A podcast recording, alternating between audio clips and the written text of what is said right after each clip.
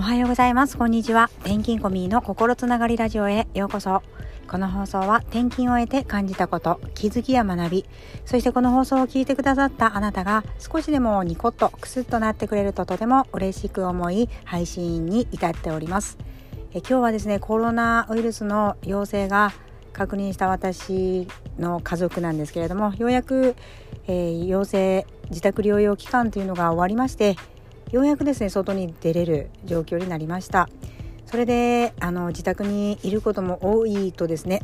家族と過ごすことがたくさん密になりまして、まあ、そこでいろいろ感じたことが今回起こりました。一つ目は、えー、いろんなものをですねやっぱりポチポチっと購入をしてしまうんですけれどもその時に何度も何度もピンポンピンポンと来るとですねやっぱり、えー、一緒に住んでる主人からはあ無駄遣いをしているんだなっていうふうに感じてしまっているんだなというのを、えーと、言葉をされましたので言葉で無駄遣いはもういいよっていうふうに言われたので、まあ、そこでちょっとこう夫婦の価値観ものに対する価値観っていうのとあと夜に してほしくない、えー、習慣一つをご紹介したいなと思います。よろしくお願いします。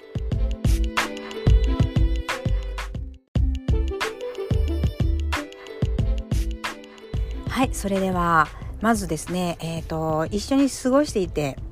えー、まず無駄遣いはもういいよって言われた時に感じたことはいこれについてお話をしていこうと思います、えー、皆さんは、えー、ご家族で過ごされている中でピンポンって来た時にですね大体、えー、主婦の方が注文されたもの。そしてうちはですねたまたまなのかもしれないんですけど主人はあまりこうネットで購入したことっていうのがあまりじゃないですね。ないんですよ。ちょっと今時珍しいかもしれないんですけれどもネット購入をする際は例えば本を購入しておいてくれないかっていう時は私の本にまあ言ってですね注文をするんですね。だから主人がこれを購入したものが今日届くよっていうのは私からまあ伝えてでその日の何時ぐらいに届くよっていうふうに案内はするんですね。で私はかとあのー、私はというとですね、えっと、いろんなものを結構ネットで注文したりします。アマゾンだったり、えー、楽天だったりそれぞれ購入をするんですけれどもそこで、えー、ちょうどですねコロナウイルスにかかった時は主人からまず最初に喉の痛みがあってそれからその次の日に熱が出たわけですね。でもこれは怪しいなと思いましたのですぐに、えーと、Amazon で、えーと、紙コップと紙皿そして遅いかもしれないんですけれどもアルコールスプレーの注文を Amazon でしたんですね、えー、そうしましたらあの全部一緒に来るのかな？どっちかなと思っていたら全部バラバラに来ましてそれで一日の中で私も、まあ、子供たちの相手をしていたんですけど主人はずっと寝てたんですね。それでピンポンっていうのが3回続きました。えーと、それを 真に受けてですねああんまりいい思い出なんかこう気持ち的にその主人がいる時にピンポンピンポンって来るの何なんだかこう嫌だなっていう気持ちはあったんですけれども、まあ、そのない中身がですね、まあ、必ず必要なものということで理解してもらおうかなっていうふうに普通に思ってたんですけどやはり何度かそれが続くとですねもういいよと言われてしまったんですね。中身も分かってた上でそういうふうに言われたのでいやこれはやはり後々後々まあ例えばどっかに出かける時とかに紙コップや紙皿っていうのは使うしそしてアルコールスプレーもあの結構私はあのキッチンとかあとダイニングテーブルを拭く時にですね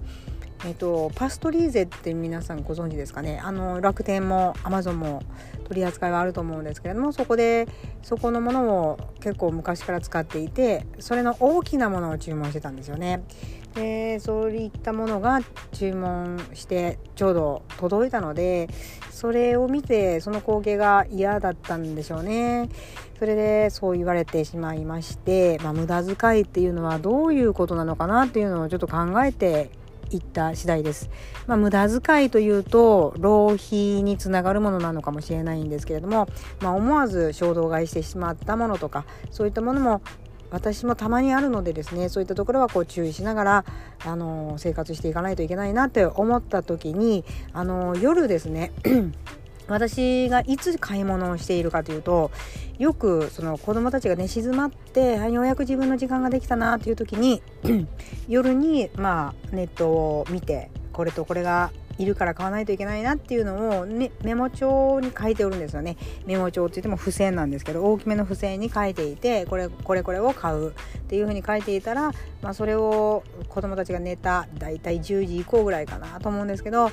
そこでまあ、ネット注文を見るわけです。そうするとですねいろんなものを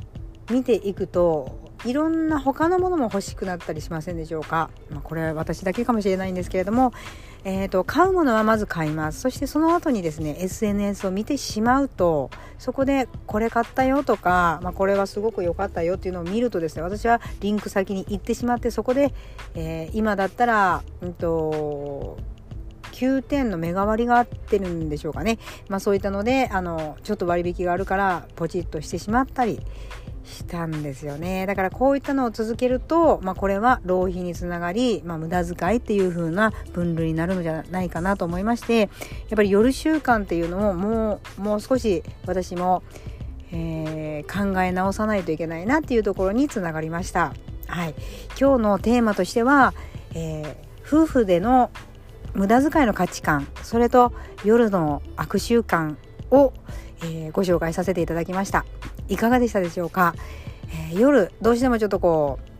子供たちがね静まってようやく自分の一人の時間があったからこそやってしまいやすい SNS だったり、えー、お買い物だと思うんですけれども買うものはあの必ず決めておいてそしてそこで、えー、金額をですね決めておく。そしてまあ、これ私に言いたいことなんですけども夜の買うべきではなかったものをポチッとするっていうこの習慣はあの今後はやめていきたいなと思っています。はい、今日は近いというかテーマに沿ってお話はしていきましたけれどもいかがでしたでしょうか？少しでもクスッと何かためになったことはありましたでしょうか？はいあの一人で今ですね車の中で放送しながら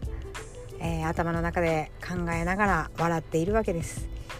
えー、これを周りの方は見てどう思うのか分かりませんが、えー、私の頭の中をたまにこうやってこうラジオに収録することで自分も、え思考と語源力っていうのがね少し、え広まっていけたらなと思います。最後までお聞きしてくださって本当にありがとうございます。今日はこの辺で失礼します。